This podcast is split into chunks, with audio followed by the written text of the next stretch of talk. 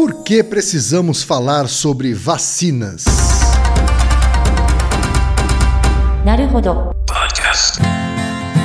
Bem-vindo ao Naruhodô, o podcast para quem tem fome de aprender. Eu sou Ken Fujioka. Eu sou Otaí de Souza. E hoje é dia de quê? Ciência e senso comum. Vamos para os recados da paróquia, Otaí. Bora. Número 1, um, vai no apoia.se e deixa sua contribuição. Já agradecemos. Número 2, vai no iTunes Store e deixa 5 estrelas e um comentário. Isso aí. E número 3, apresente o Naruhodo para uma amiga ou um amigo que não conhece o Naruhodo ou que nunca tem ouvido um podcast. Vamos aumentar o tamanho da podosfera. É isso aí.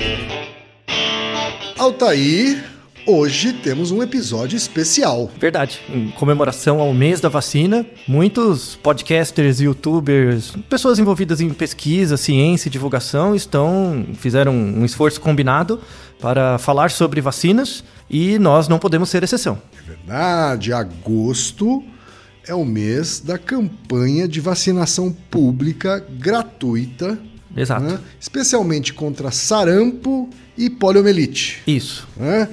Todo mundo deve ser vacinado, né? De 9 a 90, 9,90.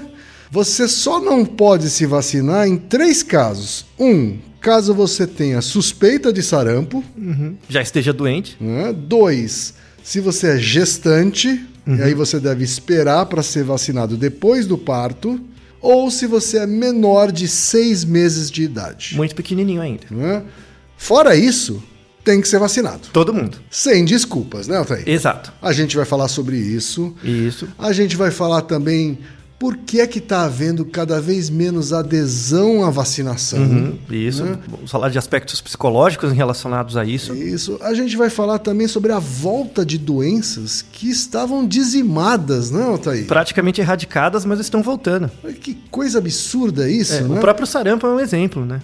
A gente vai falar também de crescimento de alguns mitos e algumas bobagens relacionadas à vacinação, Isso, não, que vira e mexe aparecem e são frutos de um processo explicativo maior. Vamos falar um pouco de teorias de cognição sobre isso. Verdade. E para ajudar a gente, não, Altair? A gente vai ter uma convidada muito especial. Verdade. Não que é? era alguém com propriedade muito maior do que nós para falar sobre como funciona o sistema de vacinação no Brasil. É verdade, é a doutora Tereza Nihei, que é médica pela Universidade Estadual de Londrina, fez residência em pediatria pela Unifesp e é hoje coordenadora médica da Divisão de Vigilância Epidemiológica de Mogi das Cruzes e região. Exato. Ela vai ajudar a gente a tratar aqui sobre esse tema, não é isso? E a gente também vai no episódio, aqui no post do episódio, a gente vai relacionar todos os outros podcasts e divulgadores científicos brasileiros que já trataram sobre esse tema este mês, agosto de 2018, e até alguns episódios que já foram tratados é, Anteriormente. anteriormente, né? Isso. né? Pessoal do Dragões de Garagem, pessoal do Nerdologia, do Disperciência, do SciCast, do Pode Entender, enfim. Isso. Né? Vários divulgadores científicos que estão tratando desse tema de vacinas e vacinação neste mês de agosto. Verdade. Inclusive, como já tem muito material sobre vacina, mas tem algumas coisinhas que a gente pode adicionar nesse Naruhodo. E eu fiz uma compilação para a gente adicionar aspectos adicionais do porquê as pessoas têm medo, não se vacinam, ou de discussões sobre questões vacinais. Perfeito. Altair, você quer falar alguma coisa antes da gente começar a ouvir a entrevista que a gente fez com a doutora Tereza Nihei? Então, em geral, a vacina é uma coisa que existe desde sempre. Certo. Né? A gente pode falar que as vacinas são um grande sucesso na história da saúde pública. Assim, a, saúde pública tem um mérito e merece muito crédito por isso, que é a questão das vacinas e da cobertura vacinal nos países, né, nos estados. As vacinas nos deram um sucesso biológico e reprodutivo muito grande. Boa parte do desenvolvimento econômico das nações ao longo dos, pelo menos do último século, se deve à capacidade de imunizar as pessoas contra as doenças. Vários campos do conhecimento e mesmo a economia dependem muito das vacinas. Como as vacinas são algo muito básico, assim, ah, você nasce e já toma vacina, é, é algo muito cotidiano, as pessoas tomam isso como algo naturalizado. Take for granted, né? Exato, vacinar não é nada demais. Não é. 100 anos atrás, as pessoas morriam por nada, porque não tinham vacinas eficientes. A expectativa de Tanto que a vida. expectativa de vida era ridícula comparada com a de hoje, né? Exato. Se você pegar 100 anos atrás, 1918, a expectativa média, média do mundo das pessoas era 40 anos. Uhum. Muito baixa. Tipo, e, e um, um- Eu estaria morto. É, pois é, estaria ali bem perto do fim da vida, né? É muito triste. E a questão da vacinação é algo que teve um papel fundamental na- no aumento da sobrevida das pessoas. Só que como 100 anos para um indivíduo é muito tempo, ele acha que é algo natural. Então vamos trabalhar um pouco sobre isso. E muita gente que é contra a vacinação tem mais do que esses 40 anos, né, Altair? Exato, às vezes Estariam tem- mortos. Pois é. Se não tivesse tomado a vacina. Se vivessem 100 anos atrás. Uma coisa que a gente pode deixar como início para claro é que essa ideologia de não vacinar os filhos e tal, de fato exerce um impacto na redução do grau de vacinação, mas não é a maior razão. Verdade. Uhum. É uma razão, na verdade, pequena. Tá? É- Ainda bem, né? ah, ainda bem, já pensou? Uma coisa importante para aumentar a percepção de risco das pessoas sobre o fato de não se vacinarem é explicar como funciona o processo de vacinação, fazer, fazer as pessoas entenderem melhor o sistema de vacinação. Por isso que a doutora Tereza, que trabalha com isso, explicaria isso muito melhor do que eu. Então, minha primeira pergunta para a doutora Tereza Nihei é a seguinte: como funciona um serviço de vigilância epidemiológica? Que é um serviço que é pouco conhecido, as pessoas não sabem nem que existe. Quando aparece, por exemplo, numa escola um caso de meningite, isso é notificado. O que quer dizer notificação? E caso seja um caso de meningite ou alguma doença confirmada, dengue, febre amarela, enfim, como que o Estado age? Vamos ouvir a doutora Tereza, então. Como é que funciona a vigilância epidemiológica? No município de Mogi das Cruzes, a vigilância epidemiológica ela está inserida no Departamento de Vigilância em Saúde, juntamente com a vigilância sanitária, controle de zoonoses, saúde ambiental e saúde do trabalhador. A vigilância epidemiológica ela tem como atribuição monitoramento e a vigilância das doenças de notificação compulsória. Estas doenças, elas, na maioria delas, elas são doenças infectocontagiosas, elas são transmissíveis e também há um monitoramento de doenças não transmissíveis como as violências. Temos ainda como atribuição o programa de vacinação. Somos responsáveis também pelo sistema de informação de doenças, de nascimento e de mortalidade. E o município de Mogi das Cruzes, ela tem dois comitês inseridos dentro do Departamento de Vigilância em Saúde. O Comitê de Prevenção de Morte Materna e Infantil e o Comitê de Prevenção de Violências Domésticas. Como funciona a vigilância? As unidades de saúde, elas preenchem as fichas de notificação de acordo com a lista nacional e internacional das doenças que já existem, são cerca de 40 doenças, e repassam essa ficha para o nosso setor, quer seja por e-mail, ou telefonema, ou é, fax. De alguma forma, esta notificação ela chega até nós. A nossa equipe faz a análise da ficha para fazer uma análise epidemiológica. Então, idade, local, que tipo de doença, se são vários casos. Então, como todos os casos dessas doenças elas chegam até nós, ou pelo menos quase todas, porque existe a questão da subnotificação também, nós conseguimos saber exatamente o que pode estar acontecendo com a dengue, por exemplo, no município, ou com a meningite. Em 2010, até por causa desta eficiência na notificação, principalmente da meningite, que é uma doença que todos temem, nós detectamos aí um surto de meningite meningocócica. Assim, num período de menos de 30 dias, nós tivemos sete casos. E isto determinou uma ação, uma grande ação de bloqueio de vacinação no, no bairro em que ocorreu este surto.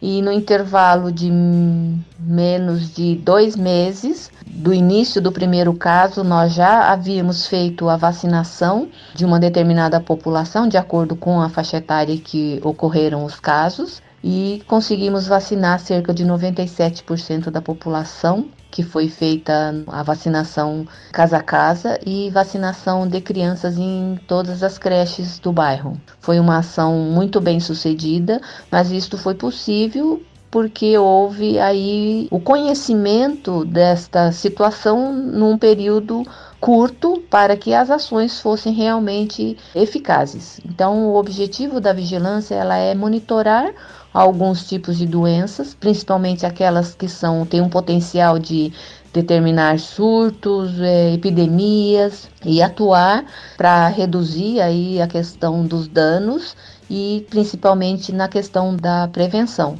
Altair, antes até de você responder a pergunta devidamente, né, assim, uma explicação rapidinha para os nossos ouvintes do que, que é epidemiologia, né, que é uma coisa que a gente fala em vários episódios aqui. Uhum. Então, a epidemiologia é uma área da saúde coletiva e da saúde pública, e dentro da medicina também, então é uma área interdisciplinar que estuda os fenômenos de população, fenômenos populacionais. Então, quando a gente fala de vigilância epidemiológica, a gente está falando da, da, vigilância de uma população inteira. Exato. Uhum. A epidemiologia nasceu como campo de conhecimento na medicina, nas áreas médicas. Mas você tem a epidemiologia, por exemplo, de aspectos sociais, econômicos. Perfeito. Então, então, um estudo epidemiológico é quando você estuda o fenômeno na população. Exato. Um exemplo, por exemplo, de um estudo epidemiológico que não é médico, uhum. você tem o Núcleo de Estudo sobre Violência, fazem várias surveys, vários uhum. questionários na população sobre diagnósticos de percepção de violência. Isso é um estudo epidemiológico também. Seu comentário sobre a resposta da doutora Tereza aí. Agora eu creio que vocês percebem como funciona um sistema de vigilância epidemiológica. Ele é bem complexo uhum. e ele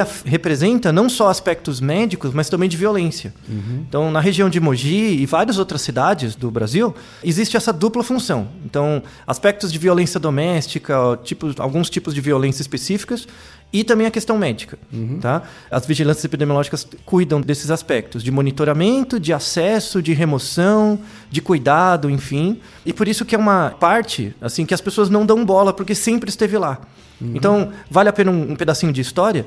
A vigilância epidemiológica começou no Brasil no começo da República. Então, você teve, por exemplo, no começo do século XX, você teve surtos de varíola, de peste negra, né, peste bubônica, que eram doenças muito graves isso exercia, no o Brasil, como começo de república, tinha que exercer alguma influência minimamente política fora do Brasil. Claro. E na Europa, o Brasil era visto como um poço de doenças, uhum. né? Com alguma razão, porque as prevalências eram altas. Sim. Então teve um movimento político de tentar forçar as pessoas a se vacinarem, uhum. né? Só que o nível de conhecimento do que era uma vacina, do que era hoje, do que é um vírus, do que é um, né, um patógeno, era muito baixo. Uhum. Então, entre o governo começar a educar as pessoas, esperando que elas vão se vacinar, e chegar e obrigar, como eles tinham um tempo reduzido, eles obrigavam. Né? Então, a questão da revolta da vacina leva isso muito em conta. Tem um aspecto de ignorância dos indivíduos sobre a varíola, né? Mas também tem um, uma questão de imposição do Estado. O Estado obrigava, invadia as casas. Uhum. Né? Isso, o, o, líder da questão epidemiológica na, na época era o Oswaldo Cruz. Uhum. Né? Então, o Oswaldo Cruz, ele de fato ia com um exército. Assim, teve uma treta mesmo. O povo saía quebrando pau. Uhum. E obrigava as pessoas a se vacinarem. Foi uma coisa boa, mas feita do jeito errado porque isso gerou uma insatisfação política muito grande. Uhum. Lembra muito uma situação que se acontece hoje, né? Verdade. Que não é com vacina, mas tem imposições que acontecem de cima para baixo uhum. que geram uma deslegitimidade do Estado. Sim. É muito similar. Uhum. Não sendo vacina, mas é muito similar. Tá? Então guarde essa informação, tá? Uhum. Entendedores entenderão. É, depois da briga toda do Oswaldo Cruz e tal, ele tem um mérito dele, porque de fato ele conseguiu diminuir as. Por razões meio, meio esquisitas. De, mas um ele, jeito, de jeitos tortos? Mas ele diminuiu de fato a prevalência das doenças. Uhum. Isso teve. Não foi só porque ele era inocente, de fato ele tinha um interesse em evoluir a política. Claro. Né? E o um interesse em evoluir, em evoluir a medicina uhum. também. Ele fez formação na Europa de novo, para de pensar as coisas de forma dicotômica. Tudo é meio dialético, uhum. tá? Então, de fato, o Oswaldo Cruz ele tem um mérito como criador dos processos de epidemiologia que são usados hoje, uhum. tá? Os métodos de acesso às casas, isso é um mérito dele, dos uhum. seguidores dele, que é muito importante. Porém, ele fez de um jeito meio ruim. Quando ele teve a revolta da vacina, enfim, tudo mais, teve uma revolta social muito grande contra o Estado, que era um Estado recente, uma, uma república recente. Isso gerou várias insatisfações que tiveram reflexos no futuro do, do Brasil quanto República. Tá? Que é a tal da revolta da vacina? Começou na revolta da vacina, mas teve reflexos políticos depois. Teve outros tipos de revolta. Na descrição do post tem um nerdologia sensacional de história sobre a revolta da vacina, com os condicionantes. Tem mais informações lá, que é muito legal, vale a pena. Mas o Oswaldo Cruz deu certo ali, mas o Estado não podia ficar impondo as pessoas. Você tem que fazer uma coisa mais de médio e longo prazo. E o que, que seria uma educação de maior médio e longo prazo? Seria uma educação em que você fizesse campanhas, explicaria para as pessoas como funciona o método, que é o método de campanhas que existe até hoje. Esse método teve vários epidemiologistas, médicos, mas uma referência é também conhecido, as pessoas conhecem o nome, o Emílio Ribas. Tá, que é o nome do hospital, Sim, né? do O Hospital das Clínicas, né? Isso. São Paulo. O Emílio Ribas, um infectologista, ele fazia um approach diferente do da pauleira do Oswaldo. Cruz. Menos top-down. É, dizer exato.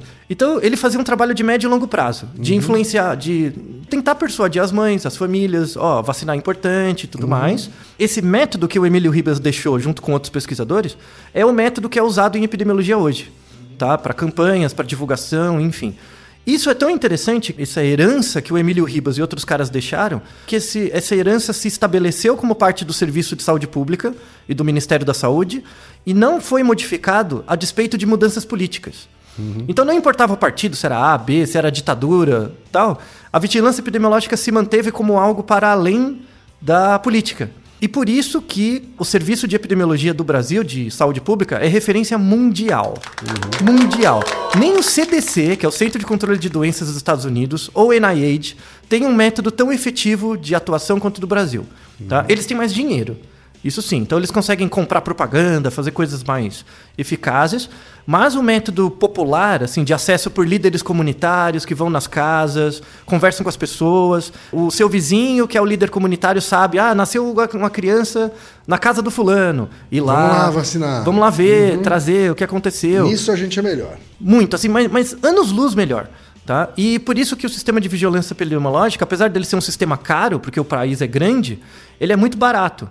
Então é um dos sistemas mais eficientes do mundo. Isso é um mérito do Brasil, a despeito de questões políticas, é mérito da história da epidemiologia no Brasil.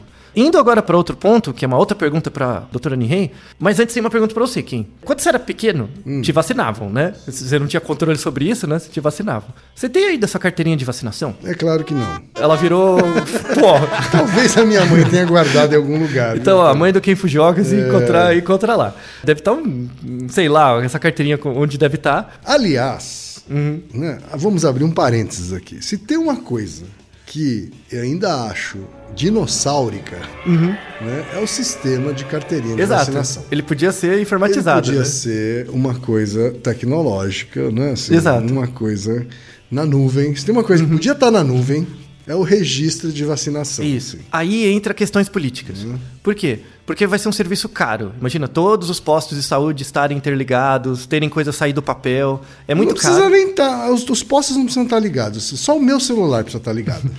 Não, sim. Se- Se eu tivesse um aplicativo que acessasse as minhas vacinas, Uhum. né, os meus registros de vacina, já estava ótimo. Se for esperar para o Ministério da Saúde, vai demorar muito, porque é muito caro. O Brasil é muito grande e não tem vontade política para isso, porque isso é. não dá voto, porque volta na questão de ser algo muito naturalizado. Pois é. Né? Eu vou criar eu isso.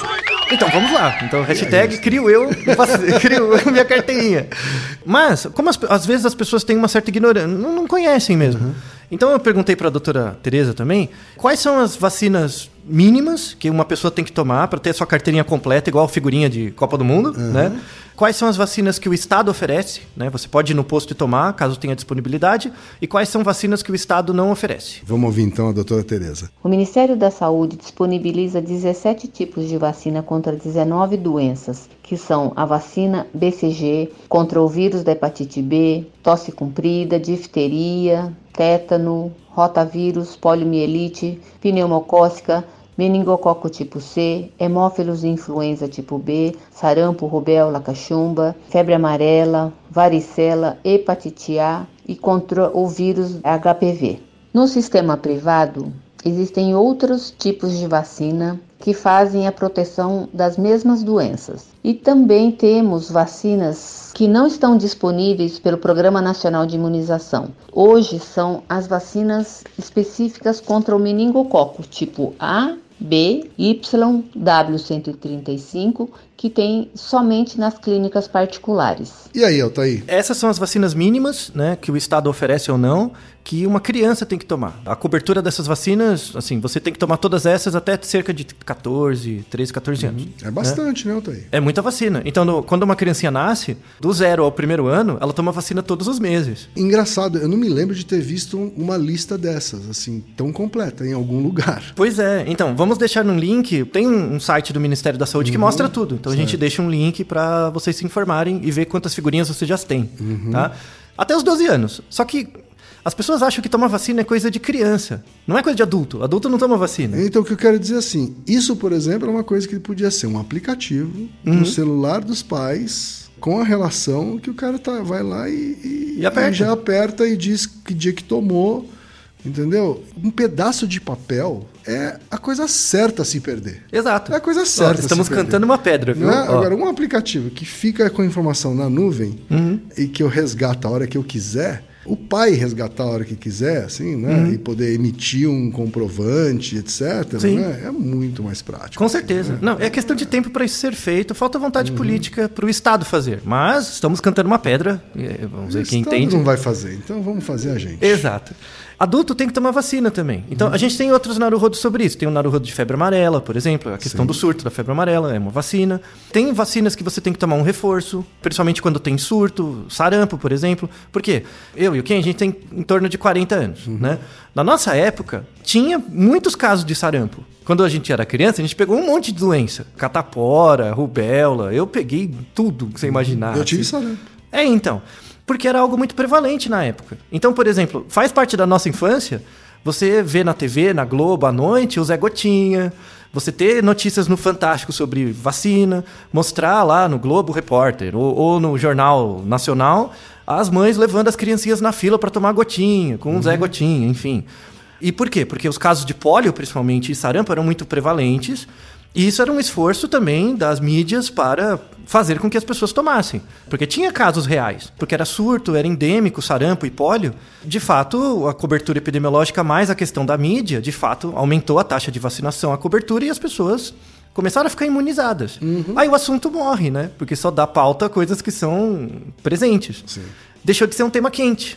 E aí so- some do- das representações sociais das pessoas. Claro. E aí que aparecem essas teorias conspiratórias e também é, as pessoas deixam de dar importância. Até que as vacinas voltem, de- a necessidade delas volte de novo. Então é uma questão dialética mesmo.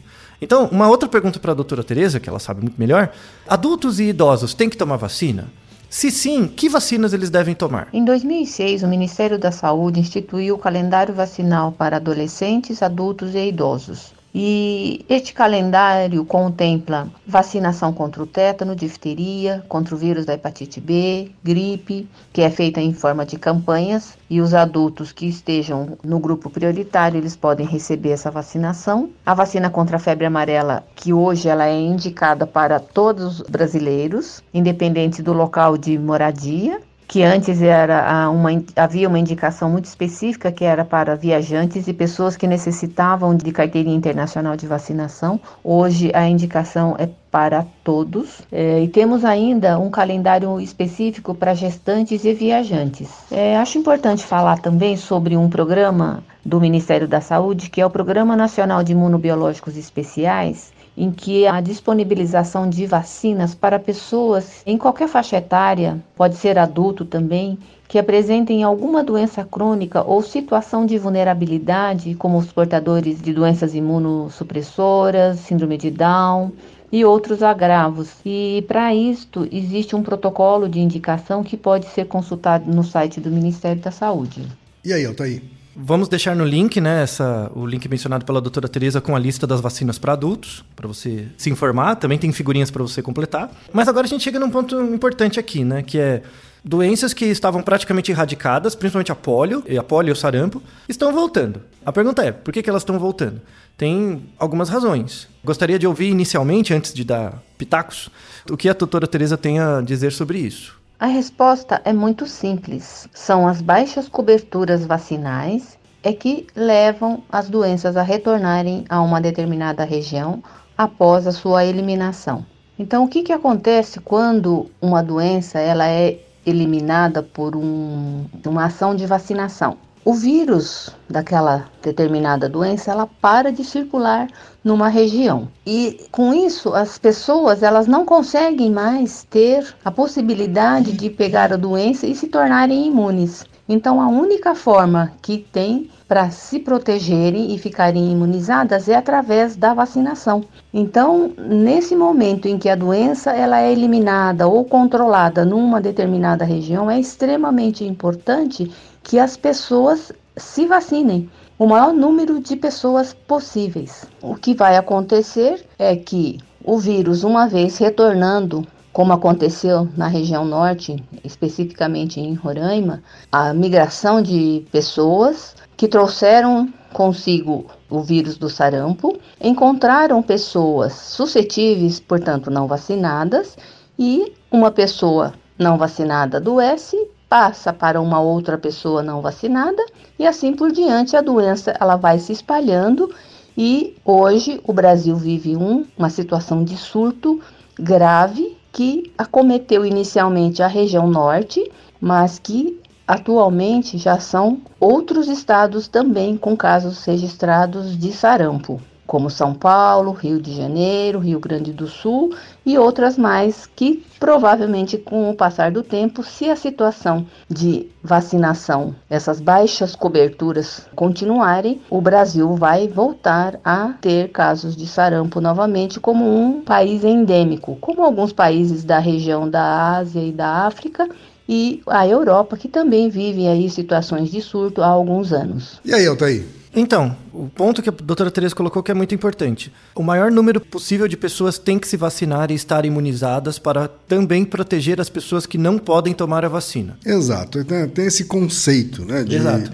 A questão não é uma pessoa estar vacinada, não é um indivíduo se vacinar não é o suficiente para se proteger. Exato. Né? Está muito longe disso. Você precisa ter uma vacinação em massa, né? você precisa proteger em massa para que cada um dos indivíduos esteja mais protegido. Exato. Tem modelos estatísticos para isso, mas para uma vacina ser considerada efetiva, né, uhum. a sua a atuação dela, você tem que ter pelo menos, no espaço de cinco anos, ter vacinado pelo menos mais de 90% das pessoas do país, certo. da população, que é muita gente. Sim. Então, pensando aqui as cidades, tudo bem, mas vai os interiorzão lá, achar as pessoas, por isso mostra é, o grau de eficácia do serviço de vigilância epidemiológica. Uhum. Ele é realmente muito capilarizado no Brasil. Uhum. Tá?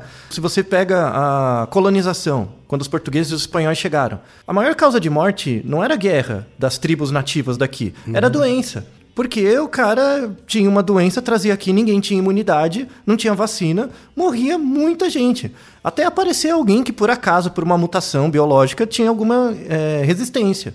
Mas a grande por... podemos dizer assim que a grande parte dos grupos colombianos, né, pré-colombianos, os incas, os maias, morreram de doença. A gripe espanhola. Quer dizer, quando uma pessoa decide não se vacinar, ela não está só se prejudicando ela está prejudicando toda a população da qual ela faz parte. Exato, ela comete um, um, é um problema de saúde pública. E alguns países adotam isso como crime. Que países? Países que estimulam mais a cooperação, onde o, o eu é muito menor em relação ao grupo. Países da Ásia. Japão, Coreia e China. China menos, mas Japão e Coreia, você é preso se você não se vacina. Não tem conversa, entendeu? É uma imposição do Estado, tem questões que se discute sobre isso, mas, mas é, é, um aspecto cultural. É um dever civil. É um dever cívico, moral e de integração com o Estado. Você não pode expor os outros ao risco. Ser vacinado é tão obrigatório quanto jogar lixo no lixo. Ou, quando, ou quanto servir ao exército. Sim. Isso que é importante. É um dever de soberania nacional. É algo muito importante. Mas aqui no Brasil, a despeito disso, tivemos um aumento desses surtos. E, pelo que a doutora Teresa falou, a maior questão foi a falta de cobertura. Porque você precisa de investimento, precisa de dinheiro e estamos passando por uma crise. Tem outros dados documentados em que países que passam por crises econômicas acontece um aumento de casos de doença porque a cobertura vacinal não é tão grande.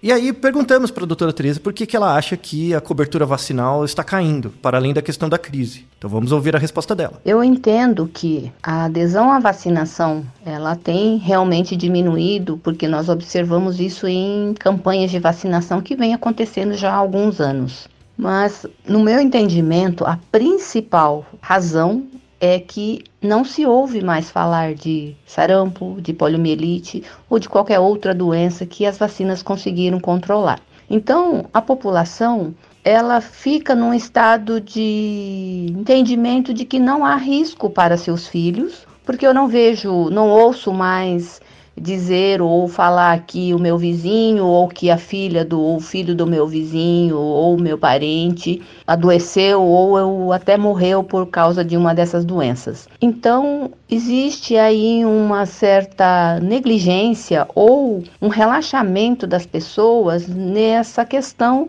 dessas doenças que não ouvimos mais falar. Então, ela não é uma realidade. E as pessoas hoje elas estão trabalhando, os pais, os avós, que eram as pessoas que cuidavam dessas crianças, elas saíram para trabalhar pela necessidade então, o tempo que se dispensa hoje para cuidar da criança é muito menor. Então, as vacinas, que as doenças não são mais realidade, elas vão sendo deixadas de lado. A questão das notícias também que hoje há uma rapidez e uma facilidade, né, de dispersar as informações também ajuda quando alguém, um pai ou a mãe ouve falar que houve algum caso de evento adverso mais grave, ou então que determinadas vacinas elas fazem mal para as crianças, como aconteceu com sarampo há alguns anos atrás, em que houve aí a, a divulgação de uma notícia que né, ela poderia causar aí um, uma doença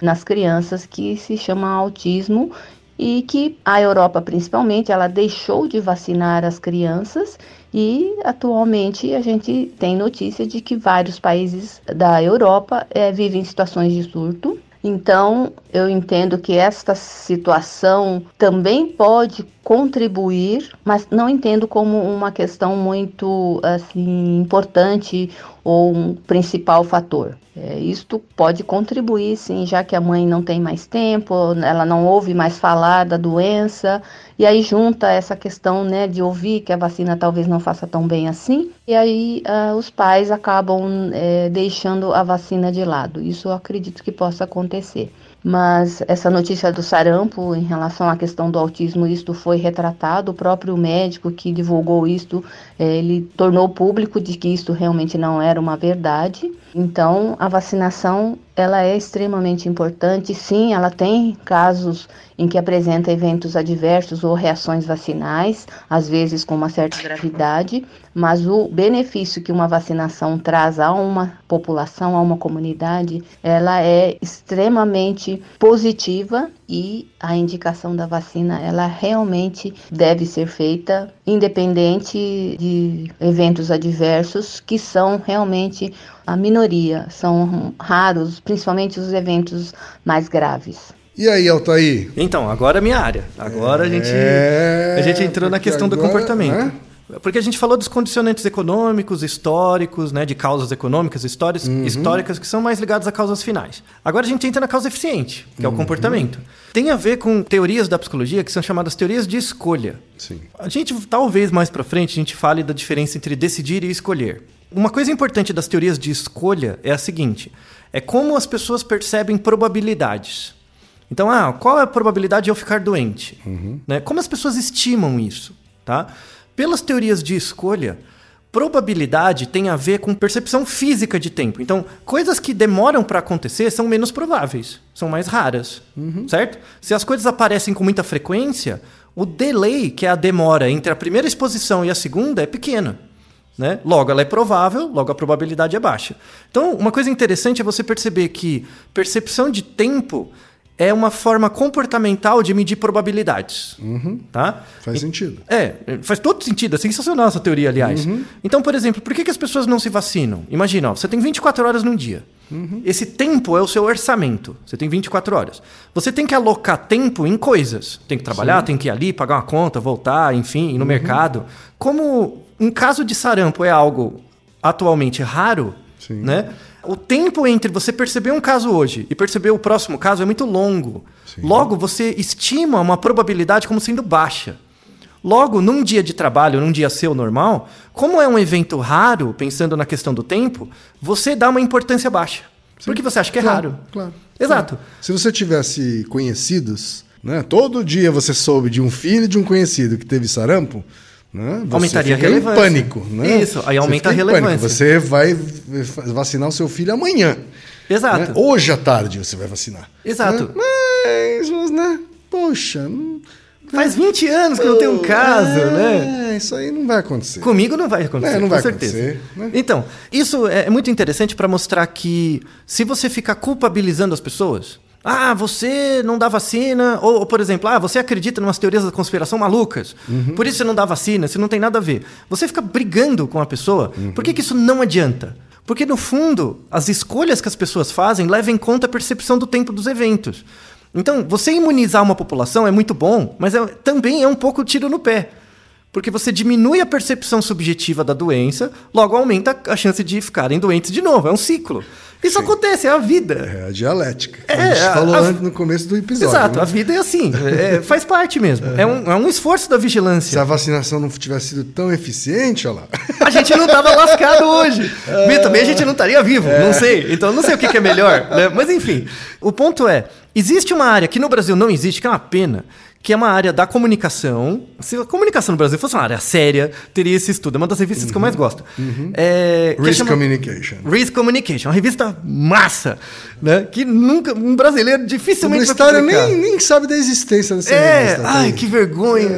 Aí fica falando. Esquece, esquece. É, eu não vou ficar falando só mal. lê anuário. Isso, eu não vou Só falar mal das anuário revistas. de criatividade, tá? É, eu não vou falar mal das revistas de comunicação. E Deixa. eu não vou falar mal de publicitário também. Isso, deixa. Sigamos. É, então, essa revista Risk Communication, ela trabalha sobre temas sobre percepção de risco, que é um tópico fundamental das teorias de comunicação. Como você faz com que indivíduos, por meio de mensagens, você aumenta a percepção de, ou reduz a percepção de risco. Tá?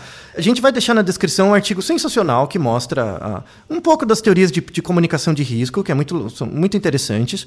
Então, comunicação de risco leva em conta aspectos individuais, de grupo e sociais. Tem os níveis também, né?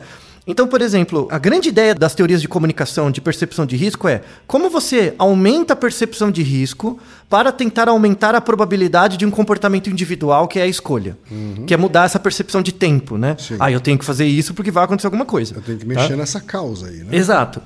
E aí, a percepção de risco sobre imunização de doenças leva em conta três aspectos, que é a, su- a sua suscetibilidade para ter a doença, né? Suscetibilidade tem a ver com a prevalência de uma doença na população. Então, uma doença tem uma prevalência de 20%. Você nunca vai pensar que você vai fazer parte dos 20%, mas ela é suscetível. 20% de prevalência é alto Sim. por uma doença. É Assim, bem mais alto que a chance de ganhar na Mega Sena, por ah, exemplo. infinitamente mais alto. né? A segunda coisa, depois da suscetibilidade, que tem a ver com a prevalência da doença, é a verossimilhança ou probabilidade subjetiva. Porque uma coisa é uma doença ser prevalente, outra coisa é eu perceber que eu tenho chance de ficar doente. Porque eu posso não me reconhecer como alguém que faz parte do grupo dos 20%. Entendeu? Tem a ver com similaridade. Né? Se eu tenho uma doença, por exemplo, que negro tem, branco tem, alto, baixo, gordo, magro, homem, mulher, tudo, aí eu vou, me faço parte desse grupo todo. Então aumenta a, a Eu me verossimilhança. identifico com esse grupo e logo. uhum. Aumenta a minha percepção de risco. Sim.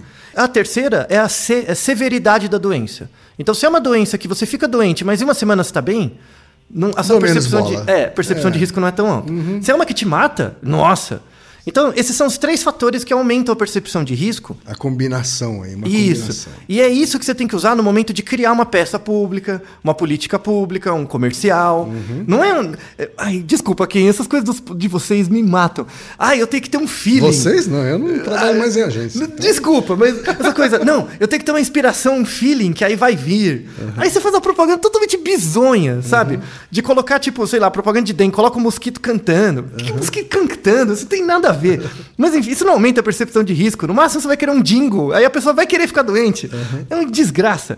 Mas enfim, essa é a primeira parte, né? Os processos psicológicos por trás da percepção de risco. Isso vale para doença, isso vale para álcool e cigarro também. A gente pode até em outros episódios falar sobre a ideia do plain packaging, que é como você muda as marcas, a, a caixinha do cigarro ou da embalagem de álcool para Vamos reduzir. falar de um episódio sobre Risk Communication, sim. É, vamos é- sim, é muito vamos interessante.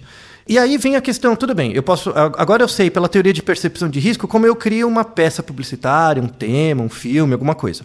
Tem a questão médica, que é a, parte final. Que é assim, você ficar brigando com uma pessoa que acha, que é meio namastê gratidão, que acha que não pode vacinar os filhos porque faz mal, porque tem uma conspiração de sei lá quem, Da indústria farmacêutica, sei lá, do que quiser. do- dos você fica ETs. Você ficar brigando com ela, não adianta. Não adianta, tá? Vamos deixar também um outro artigo, que é uma recomendação que saiu ano passado do- na revista JAMA, que é uma revista médica muito importante, sobre como deve ser a interação entre o profissional de saúde e o paciente, no sentido de aumentar a aderência à, à vacinação. Tá? Eles propuseram nesse trabalho, que é um artigo curtinho, duas páginas, uma metodologia, tá? E essa metodologia, eles verificaram antes e depois, né? Aumentou de 30% para 47% o grau de imunização. Tá? Então ela tem uma eficácia razoável. Né? Bastante interessante. É, e, e- e no que, que se baseia essa, essa ideia? Né? Se baseia no sentido de construir uma relação entre a doença e a pessoa. Tá? O que quer dizer construir uma relação? A primeira parte a gente já fez nesse Naruhodo, que é explicar como funciona o sistema de saúde. Vamos deixar links para outros podcasts e conteúdos em que você pode ver como funciona o mecanismo da vacina tá? e como funciona o mecanismo das doenças. Então você saber como é a infecção por sarampo, por pólio, isso é uma parte da explicação, porque você entende o mecanismo, as causas materiais. Depois é você entender como funciona o serviço de vigilância epidemiológica, que tem a ver com as causas formais, a gente explicou aqui.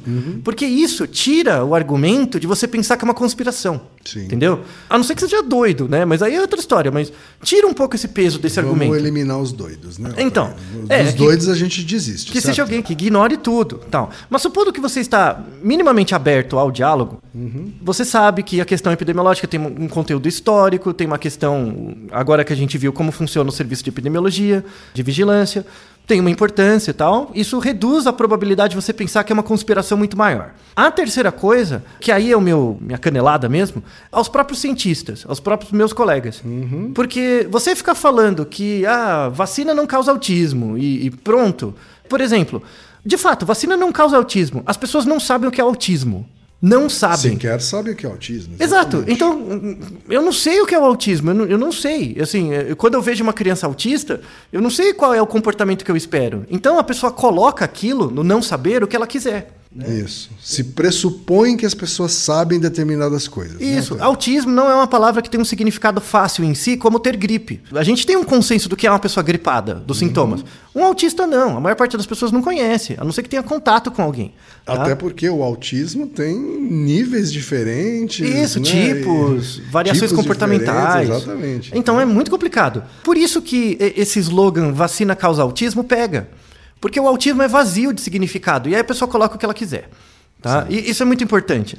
Então, a- E a- olha, eu, eu tenho amigos muito cultos, né? pessoas que estudaram Uhum. com pós-graduação, que repetem esta bobagem. Exato. Repetem a bobagem de que vacinação causa autismo. Então, são pessoas Ah. cultas nessa maldita cisão de exatas humanos e biológicas. Exato. Sabe? Tem que parar com essa merda dessa cisão.